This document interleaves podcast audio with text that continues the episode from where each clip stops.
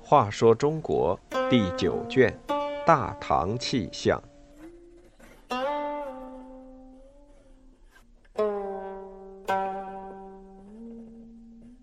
六十七，执法如山。武则天当政时，纵容酷吏横行，滥杀无辜，但当时却有一个敢于冒生命危险执法守正的大法官，他就是徐有功。徐有功出生于书香门第，通过科举考试后做官，担任的官职大多和法律有关。他在蒲州担任主持审判的司法参军时，审理案件总是耐心细致，任内没有判处过一个死刑，就连责打的刑罚也很少使用。百姓们都说，被徐参军审判毫无怨言。武则天称帝的前一年，徐有功被调到朝廷的大理寺，以后就长期在中央司法部门工作。他刚到任，就和武则天发生正面冲突。当时有个人被控是以前一起谋反的同谋犯，被酷吏来俊臣审为死罪。案件应由大理寺正式判决，徐有功予以驳回，认为刚发布过大赦令。这人即使有罪，也已经被赦免。上朝时，他出班启奏。武则天已经得到来俊臣的报告，严厉斥责徐有功，说：“那人难道不是个首犯吗？”徐有功说：“有关那个案件的诏书里已经说，首犯一网打尽，因此他肯定只是个从犯。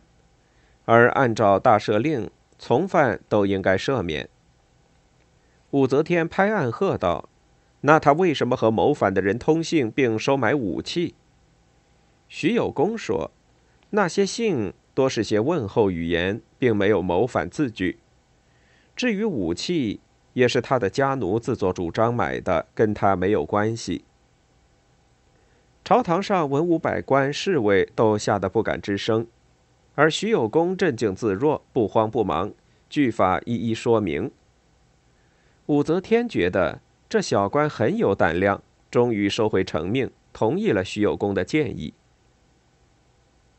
徐有功后来升为刑部侍郎，复核案件时经常要和酷吏冲突，他总是据法力争，尽力平反冤案。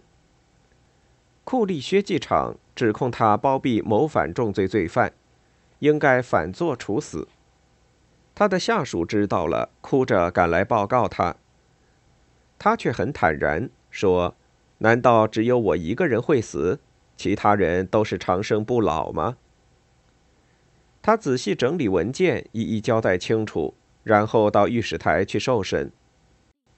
后来，武则天为了表示宽大，只是将他罢官了事。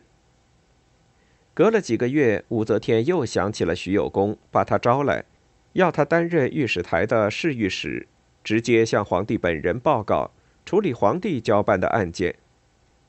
当时武则天经常直接任命侍御史，大多是超常提拔的告密者、罗织罪名的酷吏。可是徐有功到任后，立即上奏，请求将审判司法权力全都归还各司法机关，不要直接派出御史侦查预审。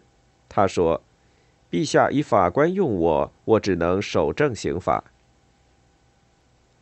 徐有功在朝廷的几个司法部门任职十多年，在酷吏横行的险恶环境下，前后平反酷吏制造的几百件冤案，存活了近千个家庭，被他挽救的生命数以万计。为此，他多次得罪酷吏，被他们三次指控犯有死罪，多次被罢官。可是每次回到司法岗位，他一如既往的执法如山。